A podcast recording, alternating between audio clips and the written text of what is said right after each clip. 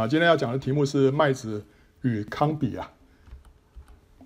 这个新冠疫情爆发以来啊，其实已经有一波属灵的大觉醒哈，在全球各地已经悄悄的蔓延。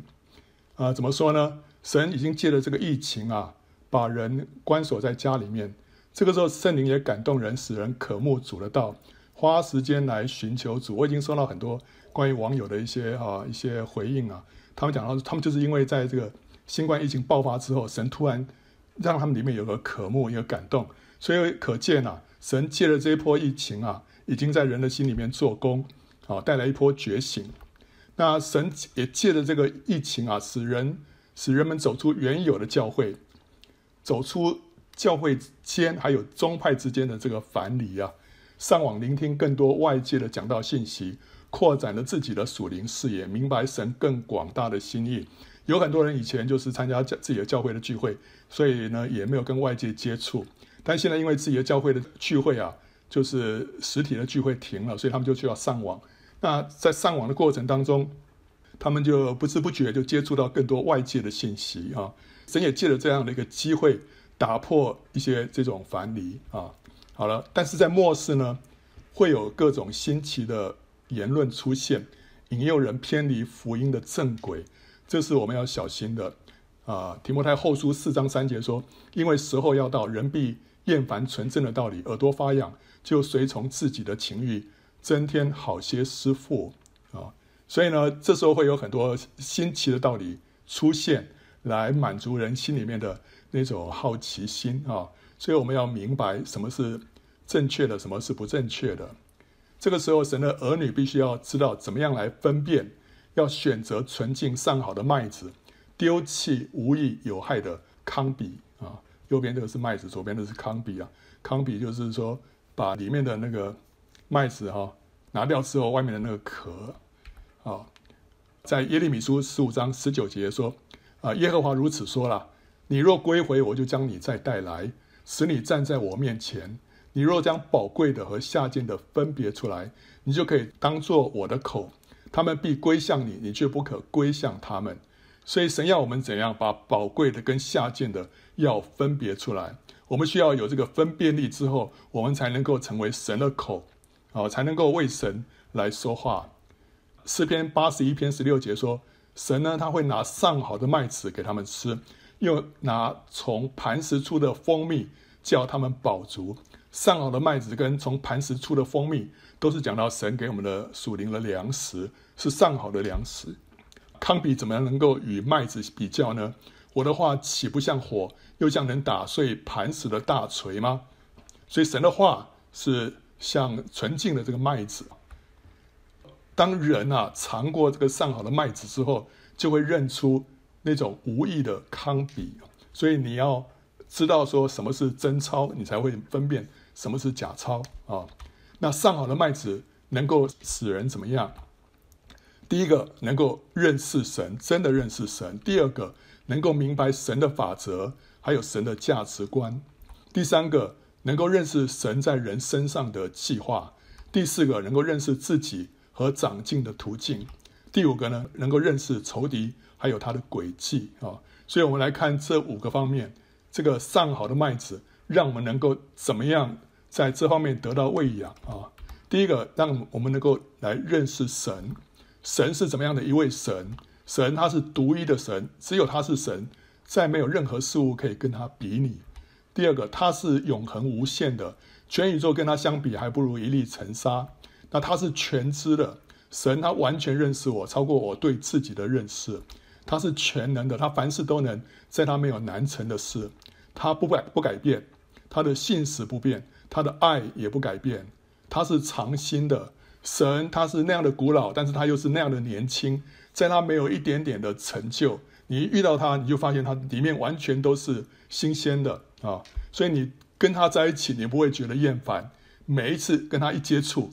都是新的啊，但是另外一方面，它又是那样的永恒，好像是比这个世界上这个宇宙还要更加的古老。但另外一方面呢，它又是完全的年轻啊。它是光，哪里有神的同在，哪里就有光。所以呢，它自己就是真光。所以我们一遇到它，我们在神的同在当中，我们就感受到光的照亮啊，让我们里面能够明亮起来。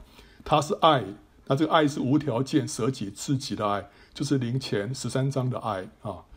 他是最圣洁的一位，这个圣洁是神最突出的一个属性。所以呢，天使在神的宝座前，他不是呼喊别的，他就是呼喊圣哉、圣哉、圣哉。呃，连续讲三次，就表示说这是最高级，表示说他是最圣洁的那一位啊。所以神的最突出的一个属性就是圣洁，是完全的圣洁啊。那他是公义的，所以他是绝对无误的审判者，他为受屈者伸冤，他是最庄严可畏的，他是烈火，没有人能够在他面前站立得住。他是最慈悲怜悯的那一位。没有人比神的心更加的柔软，他既能够同理，也能够同情，所以你跟神一相遇啊，你会发现神的心是非常非常的柔软的，他又是最谦卑的一位，所以神的儿子啊降生在马槽里面，他死在十字架上面，他是最温柔的那一位，他抚救卑微的人，他的温和使我伟大，他是最善良的那一位，他是一切良善的源头，God is good。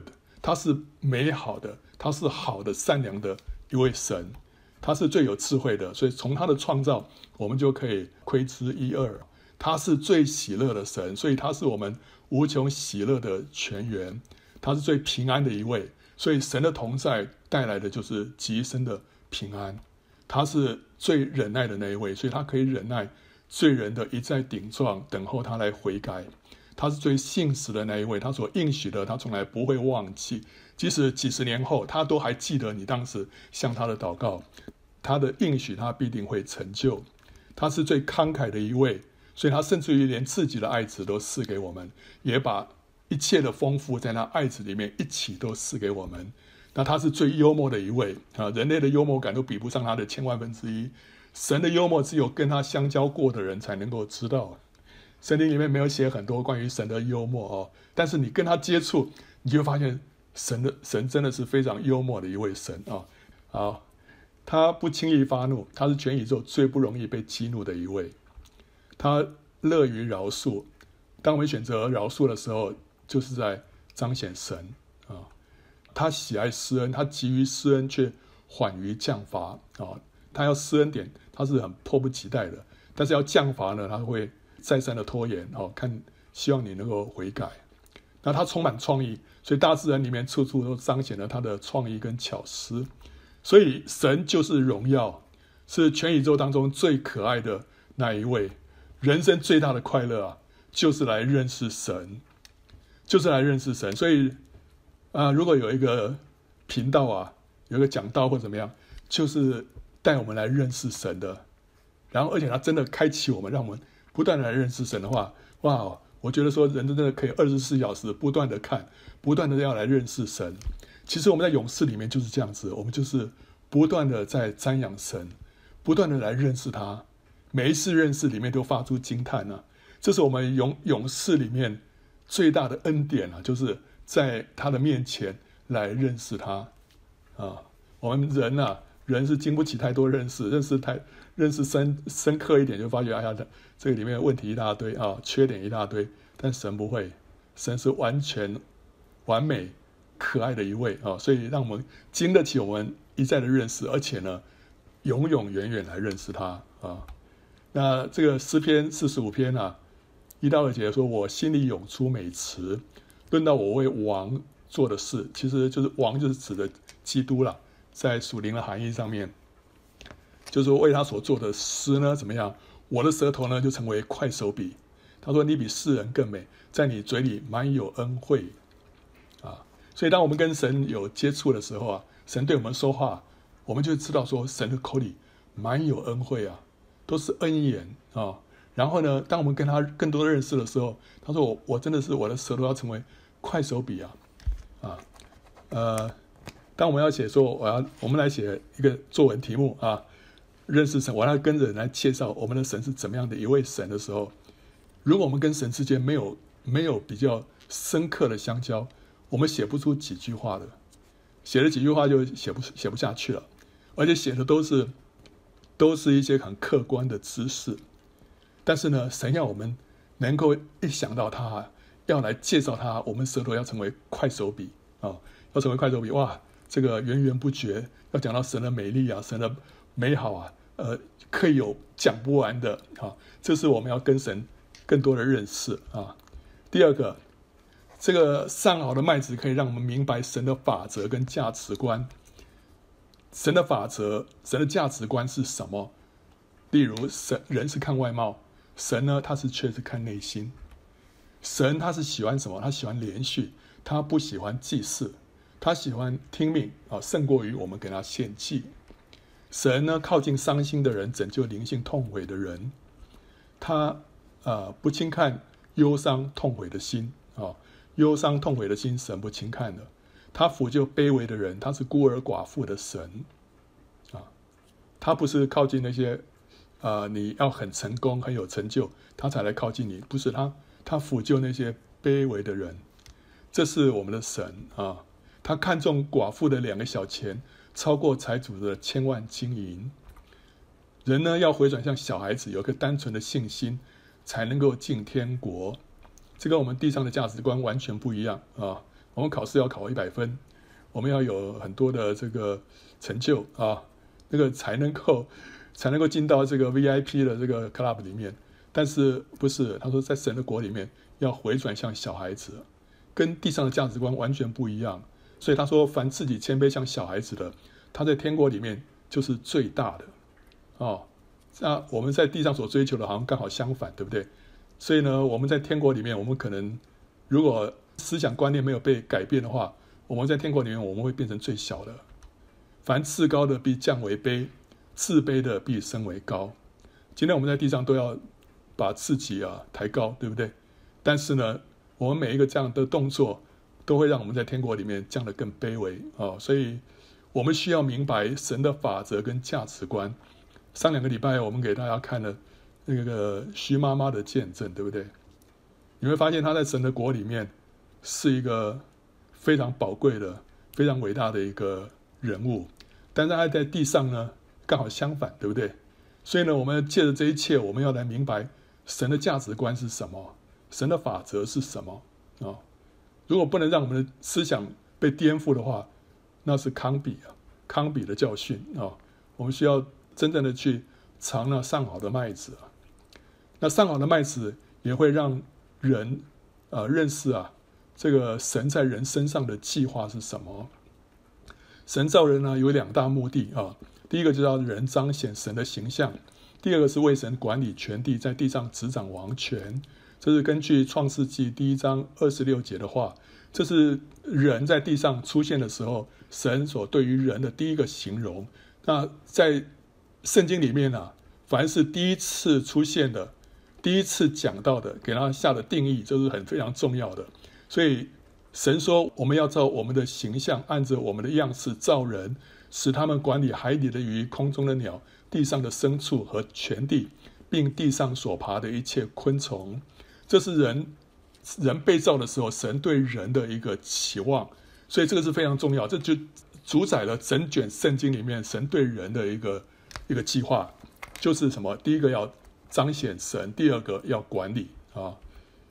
人要完成这两项任务呢，有一个秘诀，秘诀是什么？就是要吃生命树的果子。这是圣经这个创世纪第二章里面所出现的，就是生命树的果子。生命树的果子呢，可能是像这这个样子啊，可能是就是野瓜啊。为什么是野瓜呢？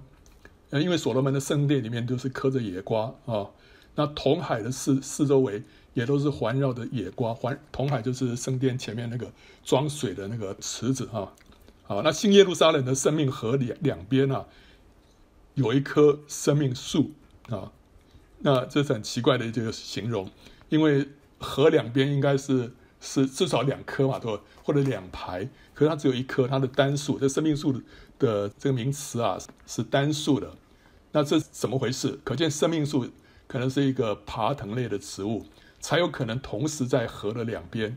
所以它很可能就是一种野瓜啊，OK，所以我这边修出来是野瓜啊，这个也许就是生命树的样子了啊，生命树的果子啊，那这果子其实它的含义更重要啊，它这果子是代表什么？代表神自己。我们吃这个生命树的果子呢，就是象征我们与神相交，享受神的刺激，然后把它吃进来，把它接受进来。结果就怎么样呢？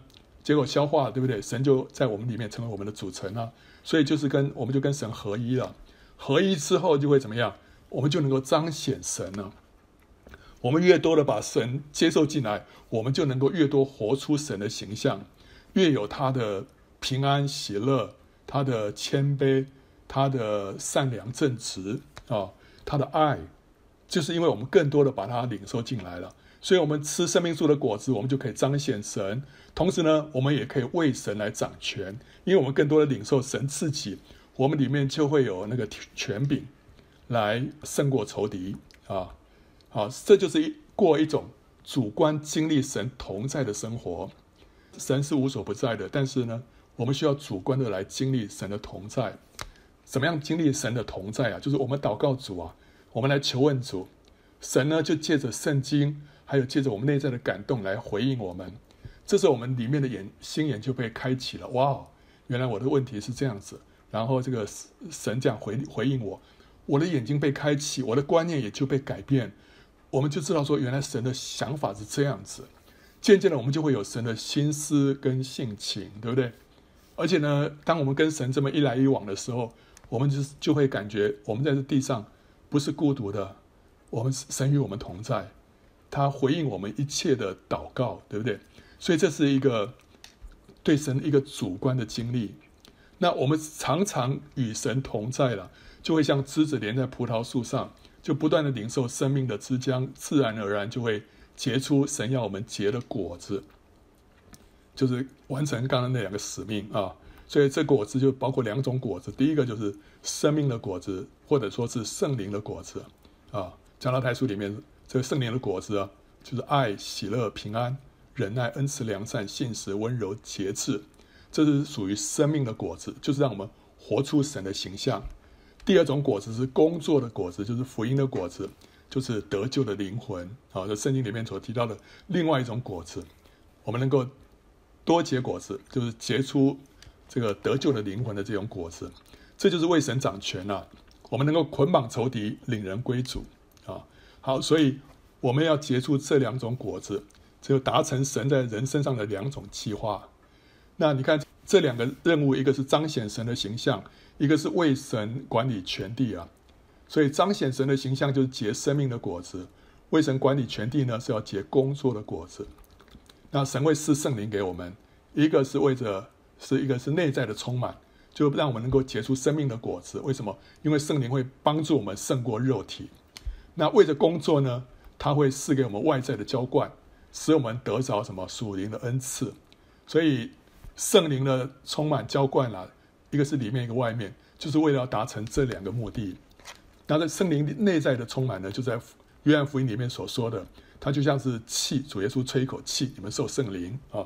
它又像水一样，我们领受的就像是腹中要流出活水的江河。这是约翰福音里面所说的圣灵。但使徒行传里面所说的圣灵呢，就像一阵大风吹过来，对不对？又像火焰的舌头降下来。这个像风，像火，这个都是赐下我们外面的。这个能力就是为了要管理全地啊。那彰显神的形象，这是祭司的职分。祭司身上所穿的一切，那个以弗德啊等等，都是在彰显，就是来预表基督的各样的丰富啊。那这个管理全地，这个是君王的职分啊。所以我们我们要要有这个祭司的职分跟君王的职分，这是圣经里面两个要受高的职分啊。那彰显神的形象呢，就是马太福音二十五章里面所说的聪明的童女，它里面要有充满了油啊，这是内在的。那外在的呢，结工作的果子呢，就是二十五章里面的一些忠心的仆人啊。所以你看圣经里面每个地方都在讲这两件事情，这是人神在人身上的计划。我们要知道说，神在我们身上要得到这两种果子。他要我们达成这两项的使命，凡是跟这两个使命、跟这两种果子无关的那些教导，很多都是康比的教导，让我们从这个神的心里面偏离了。所以我们要很很要紧的，我们要抓住抓住这个福音里面的这个精髓是什么啊？所以，一个神的目的是要让我们像神；第二个是为神掌权。怎么样达到这两个目的呢？就是要吃生命树的果子。所以，这是这是很重要的三个要素啊。那关于吃生命树的果子啊，我们每一次放下自己的意见、喜好跟决定啊，我们选择神的旨意，就是在吃生命树的果子。反过来讲，我们就是在吃分别善恶树的果子啊。所以每次我一一个舍己的动作、舍己的想法、舍己的行为，我们就是在吃生命树的果子啊。OK，所以这样子都会让我们更加的被圣灵更多的充满，然后让我们更加的像神，让我们能够为神掌权。好了，第四个方面就是说，我们吃这个上好的麦子啊。会让我们怎么样认识自己和我们长进的途径啊？我们从圣经里面许许多多的这个故事啊，可以知道说我们我们灵性长进的这个途径是什么？我们从出埃及一直到进迦南，这就是条一条呃途径啊啊！以色列人在埃及受法老的奴役，就相当于我们在世界上受撒旦的蒙蔽啊。接着他们。过逾越节吃羊羔，就相当于我们呢相信接受基督。然后他们过红海脱离埃及，相当于我们受洗，我们成为一个得救的人，从这个世界里面得到拯救了。接着他们在旷野里面漂流了四十年，老一代都倒闭在旷野里面了。这相当于说我们在我们的历程当中，我们的肉体、我们的老我呢渐渐的死去了。等到他们过约旦河的时候，他们把石头埋在河底下。那这就相当于说，我们的老我被埋葬了。我们从一个得救者，我们成为变成一个得胜者。接着，他们是新一代的人进到迦南了，就表示说我们是新人，才能够承受基督为业。然后他们接着就征服迦南，就表示说我们进入属灵征战，我们得胜仇敌。所以这是从我们还没有信主到我们进到属灵征战，得胜仇敌，享受基督一切丰富的这个历程。所会经过的这一切，那如果说我们所得到的教导没有把这些东西给我们这样理清楚的话，我们根本不知道我们现在在什么地方，我们要往哪里去啊？我以为说我信耶稣得永生就就到终点了，不是啊？我们有一条很长的路要走啊。那第二个，我们从外院到至圣所，我们又看到这里又讲到我们属灵的历程，对不对啊？啊，这是外院啊，这是。这个摩西的这个会幕啊，外这个有外院啊，那外院的这前面呢，这里有门帘啊，门帘，他们要进到外院要经过这个门帘，这个门帘的这个材料是用蓝色、紫色、朱红色线，还有捻的细麻织的，这都是预表基督呢？为什么呢？因为这个蓝色的线是讲到属天，属天就讲到那个鹰，鹰就是约翰福音，紫色呢是讲到君王的颜色。讲到狮子，对不对？狮子是君王，这是讲到马太福音。红色呢是讲到寄生，就是牛，就是马可福音。细麻呢是讲到公义啊，公义的细麻衣啊。这讲到人啊，一个圣洁的人，公义的人。这讲到路加福音。这四卷福音书里面所所讲的、所介绍的什么，就是介绍基督啊。所以呢，这个门帘是代表什么？这个门帘就是在代表基督。我们从这个门帘进去，就表示说我们。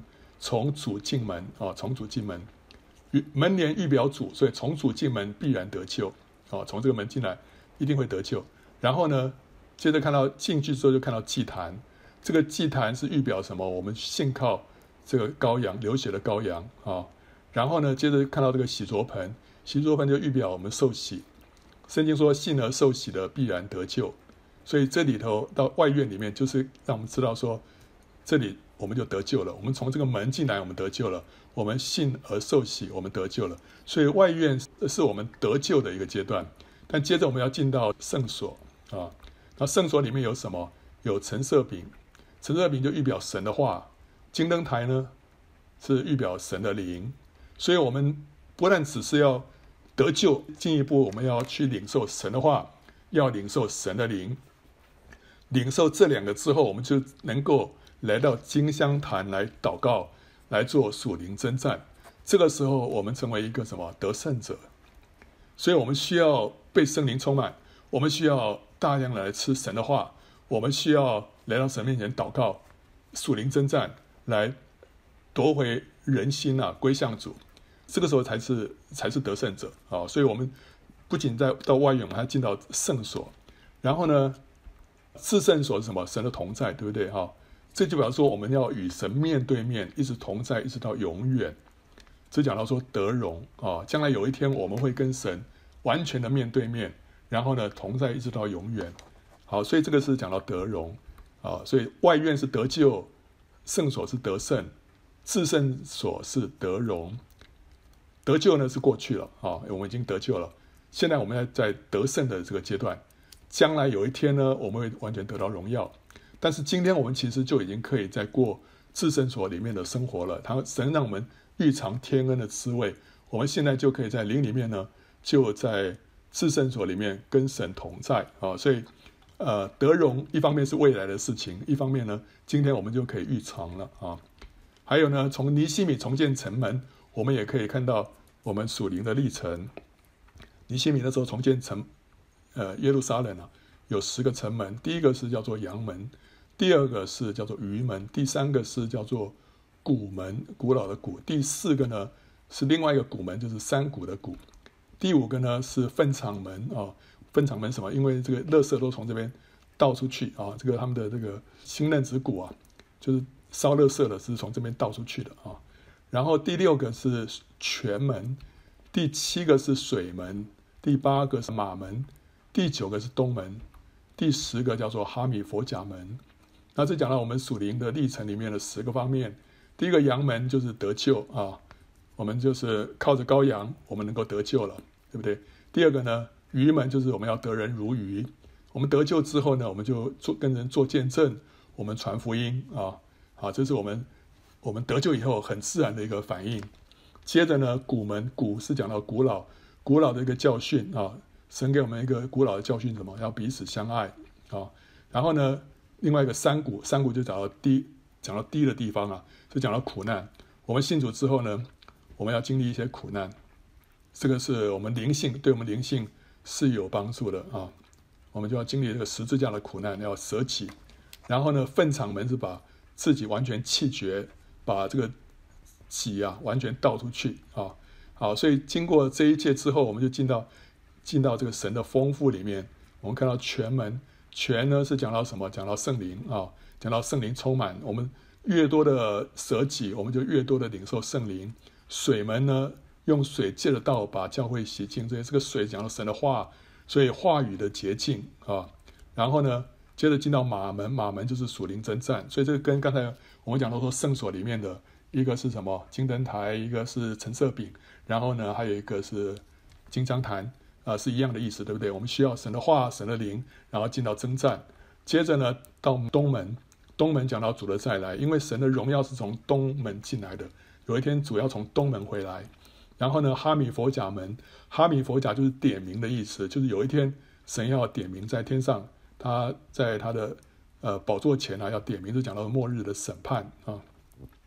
OK，所以你看到我们呢信主之后，有前面这么多的功课。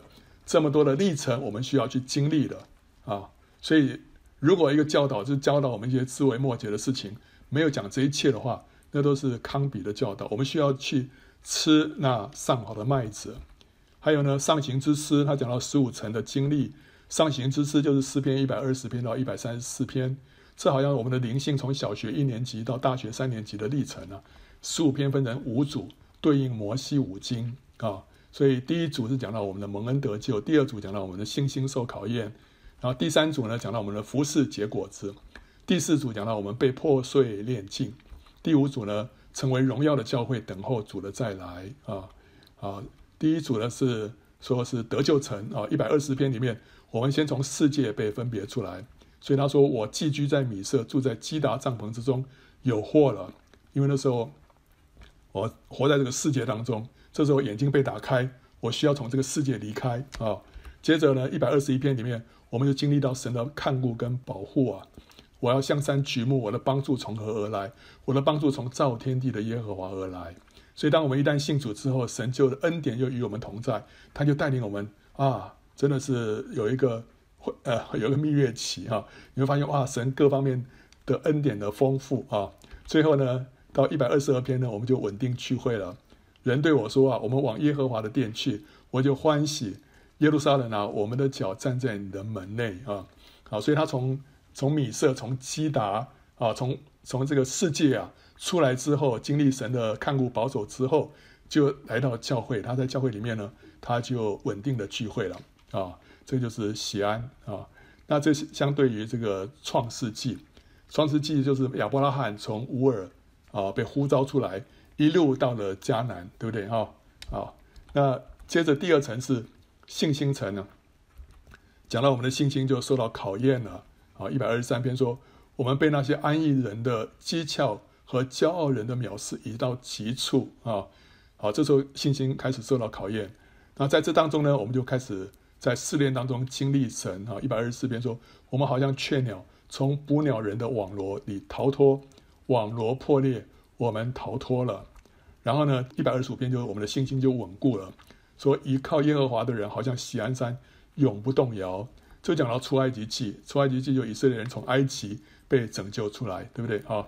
然后第三层呢是服侍层，到了立位记啊，啊一百二十六篇就传扬福音。他说流泪撒种的必要欢呼收割，那带种流泪出去的必要欢欢乐乐的带着禾捆回来啊。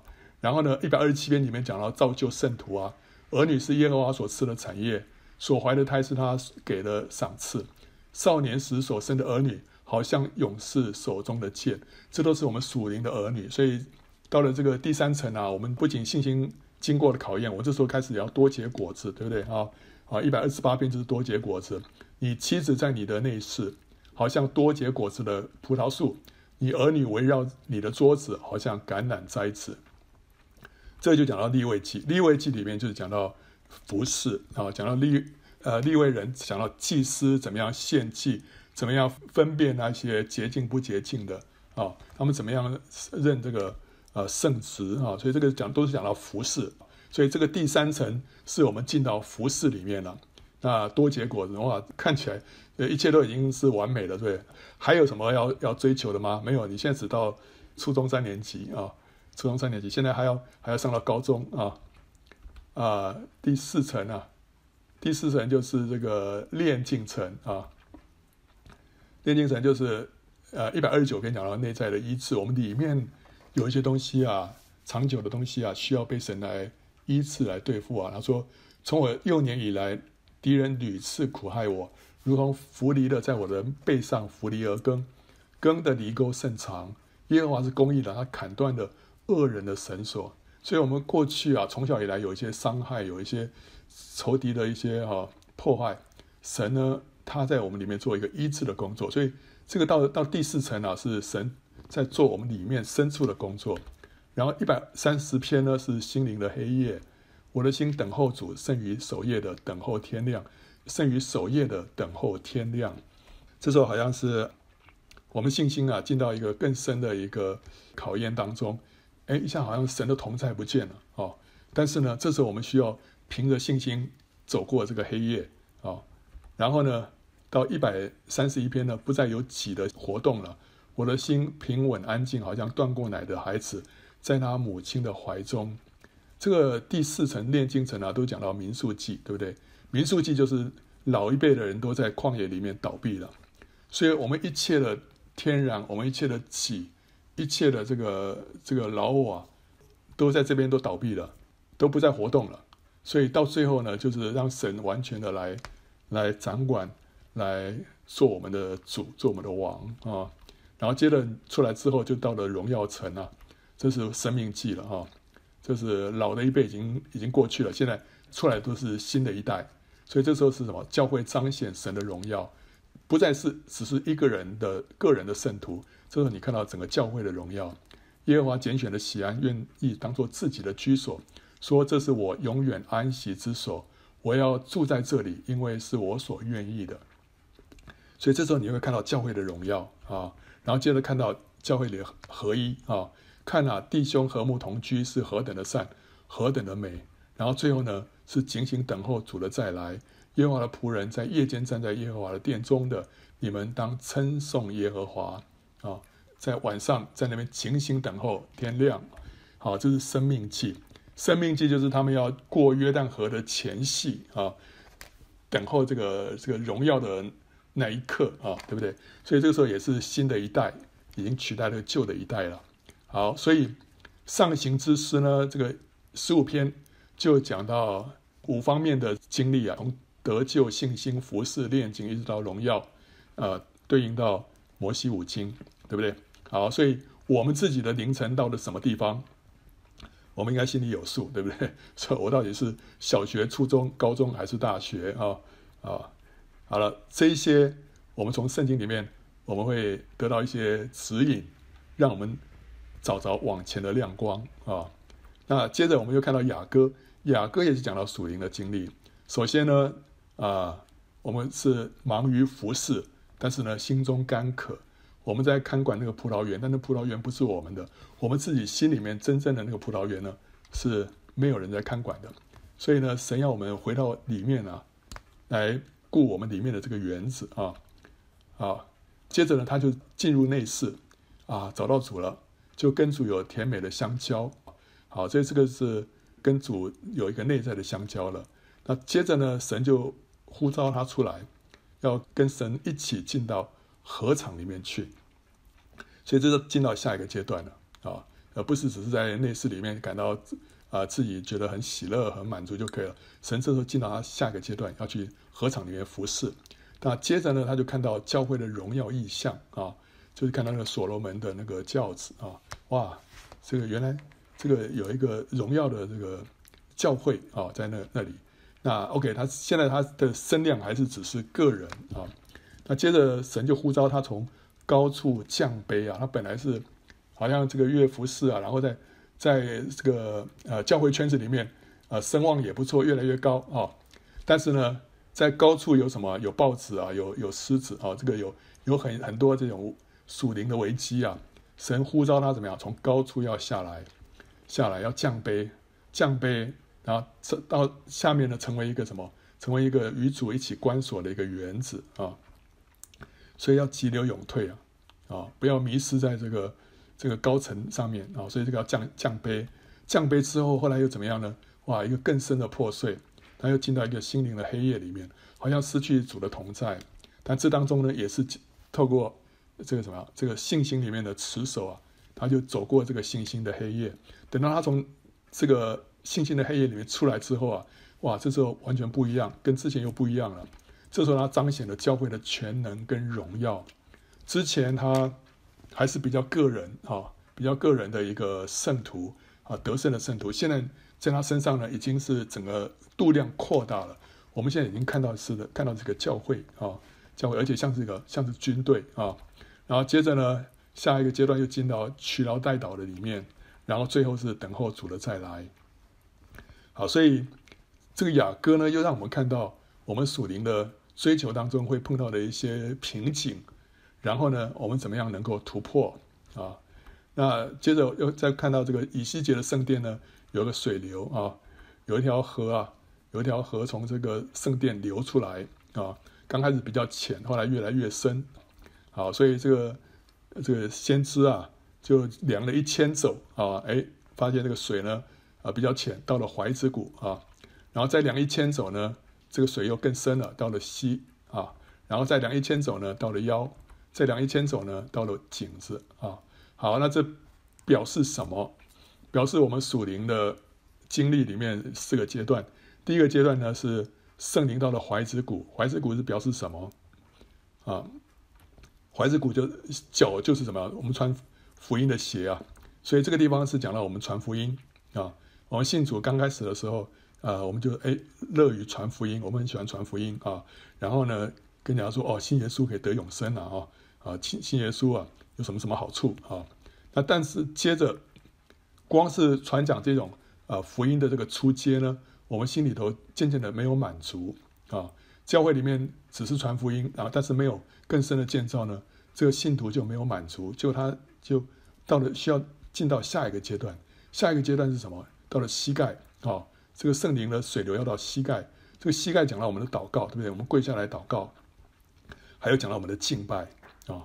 那这时候就讲到什么？我们需要更多的被圣灵充满啊。这个是膝盖所讲的。然后腰呢，接接着讲到就是真理。我们是光是这个呃圣灵充满，然后很多敬拜祷告啊，哎觉得不够。为什么？因为我们需要话语，我们需要吃干粮，我们里面才会真正的饱足。所以我们需要让这个圣灵的水位啊到达我们的腰。最后呢，神会带领我们到更深的一个地步是怎么样？十字架就是这个水啊，成为那么深啊，我们不能在里面走了，只能在里面游啊。那这个这个水到了颈颈部是讲到我们的意志啊，意志。所以我们的我们的意志现在被圣灵来掌管了。那这就是一个十字架的经历。我们再没有自己，乃是神在我们身上掌权。好，所以这四个阶段呢，其实讲到这个教会里面有有几个不同的派别啊。那个第一个是传福音，传福音是讲到什么？讲到福音派，对不对啊？然后第二个呢，讲到祷告跟敬拜，讲到灵恩派啊。那真理的话语呢，啊、有这个召会啊，召会的话语比较强。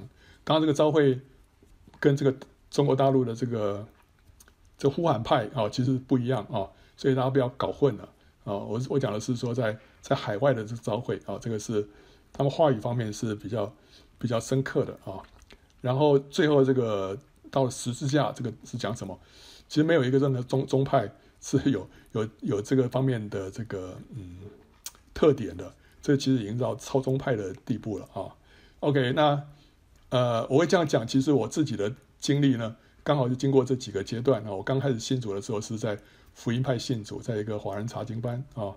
那后来呢，有大概六年的时间呢，我到灵恩派里面追求，然后在那边服侍。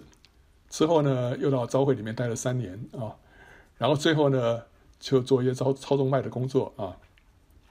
好，所以这个以西结的这个这个经历啊，用在我个人身上是蛮蛮贴切的啊。那我也感觉到，就是说，我们其实，在每一个不同的教会啊，或者是不同的宗派当中，我们会得到不同的基督的丰富，每一个方面都是基督的丰富，所以呢。我是觉得说，这个这些这些派别啊，有的彼此之间互相攻击，是非常可惜的一件事情。我们需要得着基督所有的丰富啊。那个诗篇一百三一三三篇说啊，这个看哪、啊，弟兄和睦同居是何等的善，何等的美，这好比那贵重的油浇在亚伦的头上，流到胡须，又流到他的衣襟，又好比黑门的甘露降在锡安山，因为在那里有耶和华所命定的福，就是永远的生命。所以，当有一天弟兄和睦同居，就是彼此互相接纳，那个时候会有怎么样？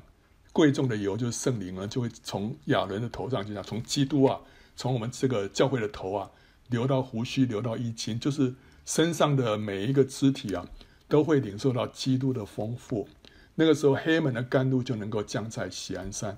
黑门山跟喜安山相距十万八千里，对不对？相隔很远的。但黑门的甘露怎么能够降到喜安山呢？就是当教会合一的时候，那个时候没有这一派跟那一派，没有这个什么派别的这些藩篱了。那时候基督的丰富啊，就可以从这个派，从福音派到灵恩派，从灵恩派到召会，都可以互相相通了。哦，所以这个召会里面的甘露可以降在福音派，可以降在灵恩派。灵恩派的甘露也可以降在其他的派别当中，这就是弟兄和睦同居的时候的光景好，所以如果神带领你，这从信主一直到将来建主都在同一个教会，这是一个很大的恩典，让你能够在那个教会里面出生，然后成长，然后到最后服侍，以至于啊，到最后建主，那个这是一个很大的恩典。那但是如果神让你从一个教会流浪到另外一个教会，再流浪到另外一个教会，也有神的美意哈，让你能够经历到基督各方面的丰富。今天神已经在渐渐打破这些藩篱哈，让我们能够接触到基督各方面所有的丰富。所以啊，因为主快要再来啊，我们现在在这个阶段了。好，另外我们要认识仇敌跟他的诡计啊。这个吃上好的麦子可以让我们认识仇敌。邪灵有哪些种类哦？啊，从这个迦南七族的灵，我们可以知道它有七大邪灵啊：惧怕的灵、不幸的灵、谎言的灵、拜偶像的灵、巫术的灵、淫乱的灵，还有仇恨的灵啊。这个我们在江南七族的灵里面有讲到。另外呢，我们更细分的话，还有三十种邪灵。这除了前面的七大邪灵之外呢，还有贫穷的灵、自意的灵、占卜的灵、悖逆的灵、假冒的灵、骄傲自大的灵。分裂的灵、死亡的灵、偏执的灵、乖谬的灵、掌控的灵、疾病的灵、自卑的灵、沉睡的灵、啊，争闹暴怒的灵、不饶恕的灵、绝望的灵、煽动的灵、宗教的灵、世俗的灵、家族性的邪灵，还有区域的灵、自恋的灵等等。这个我们在讲那个三十个王，就是约约书亚记里面有讨论到啊。OK，所以我们需要认识这个仇敌的性情是什么啊？然后呢，邪灵对于基督徒有什么样的诡计？他会透过假基督、假先知、假教师，还有假的圣灵啊，来迷惑人，使人被迷惑之后，以为是这些是出于神的，其实是邪灵假冒光明的天使啊。我们有一个末世的迷惑与真正里面有讲得更细。那另外呢，他也会透过宗教的灵跟律法主义，就是依靠宗教方法来取得神的祝福，而不是与神建立一个。亲密的关系，这个宗教的灵跟律法主义啊，我们有讨论过啊。呃，另外一个还有透过成功福音，成功福音呢，呃，它会这个这个是什么？会把让我们的焦点啊放在今生的成功，而模糊了神永恒的旨意啊。这也是仇敌的一个诡计啊。当然，成功福音并呃，它它有它有比较极端的，有比较温和的啊。那呃，不能说非常错，但是它有一个有一个危险，就是让人呐、啊、只看到今生的，而模糊了永恒的旨意啊。好了，所以呢，我们要知道，我们吃过这个上好的麦子之后，我们就能够分辨什么是糠秕。什么是糠秕呢？圣经里面有提到，就是别样的教义、荒谬的话，荒谬的话就是荒唐的传说了啊，miss，或者是无穷的家谱。这个在提摩太前书第一章啊。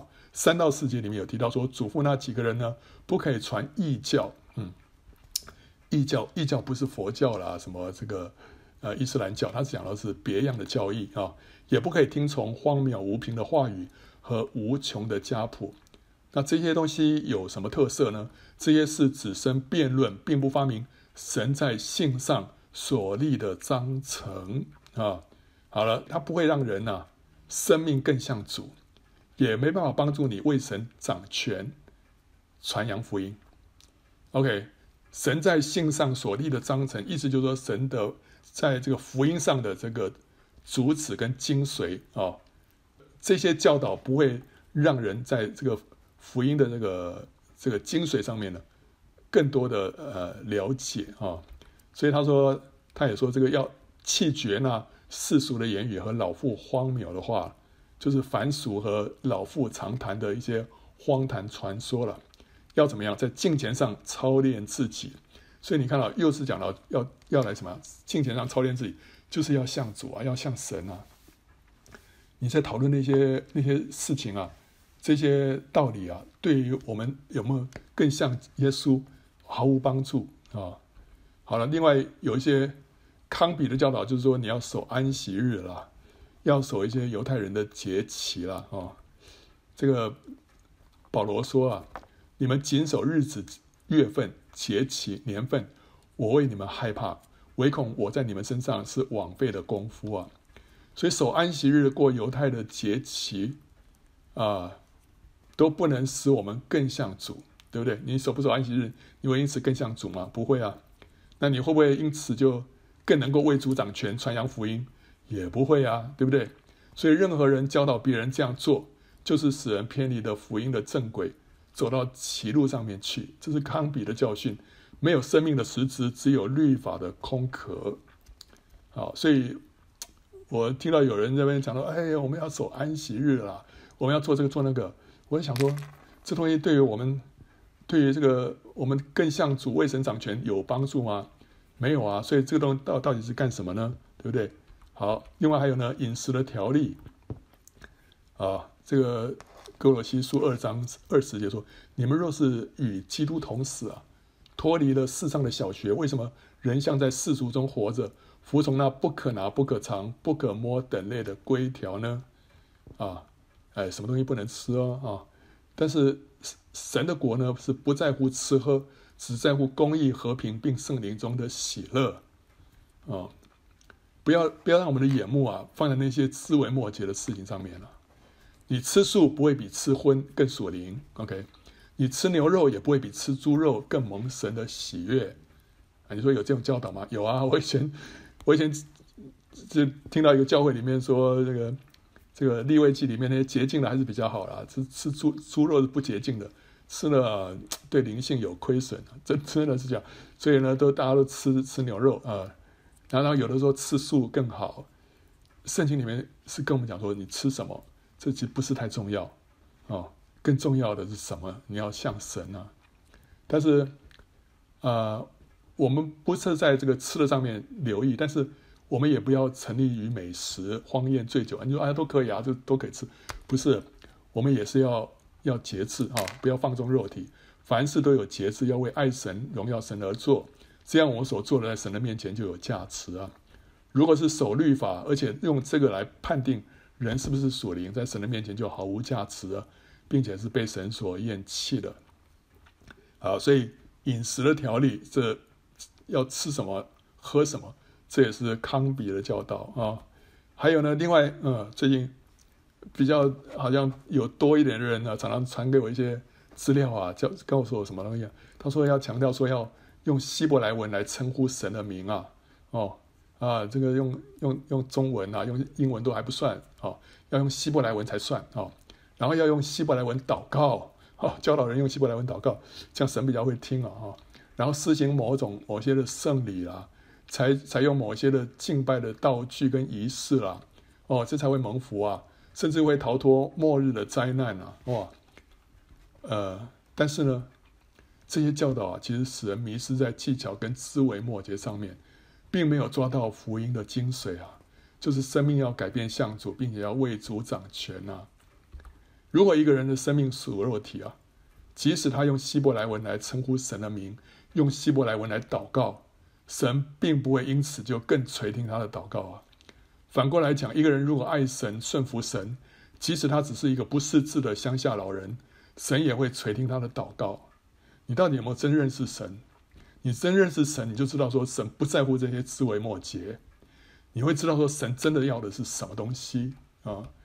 我们若真认识神，就会知道人要凭着实行一些技巧来博得神的垂听跟祝福，是何等幼稚，还有侮辱神的事。你觉得神可以这样被愚弄啊？哦，我用这个这种方式来祷告，用这种方式来跟神沟通哦，神更会听。神又不是机器人，神神不是要这个东西的啊、神不喜爱祭祀，乃是喜爱连续。祭祀就是宗教仪文，连续是什么？是彰显神的性情。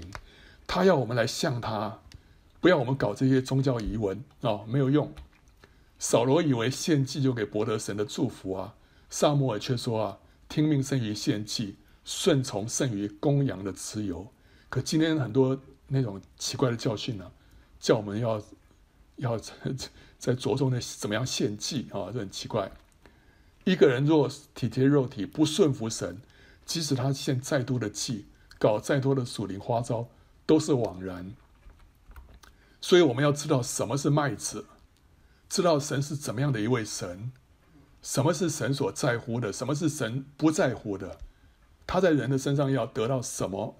我们就会辨识出什么是康比，不会被康比所迷惑。我们要在末世做得胜者，就要抓住福音的精髓，走在属灵的正轨上面，不要被稀奇古怪的新道理吸引，这才能够做成神要我们做的工啊！活出神所呼召我们活出的荣耀生活。不然的话，我们的时间、生命都被蝗虫吞吃掉了，在神的面前都不算数。在这末后这黄金的这个岁月当中啊，时间当中啊。我们在搞那些 那些枝微末节的事情，真的是在浪费时间哦。所以最后我们在看这段经文啊，耶和华如此说啊：你若归回，我就将你再带来啊，使你站在我面前。你若将宝贵的跟下贱的分别出来，你就可以当做我的口，他们必归向你，你却不可归向他们。我们要把宝贵的跟下贱的分别出来。今天我们上网可以看到好多的不同的教训哦，哇，有的教训真的是听让人听了就觉得哇，好新奇哦，啊，呃，我们这耳朵发痒，喜欢听各种新奇的教训，但是有很多是下贱的，不是宝贵的。我们要我们要把宝贵的跟下贱的分别出来，这样我们才能够成为神的器皿啊，做他的口啊，好。所以欢迎到圣经简报站观看更多相关的视频和下载 PowerPoint 档啊。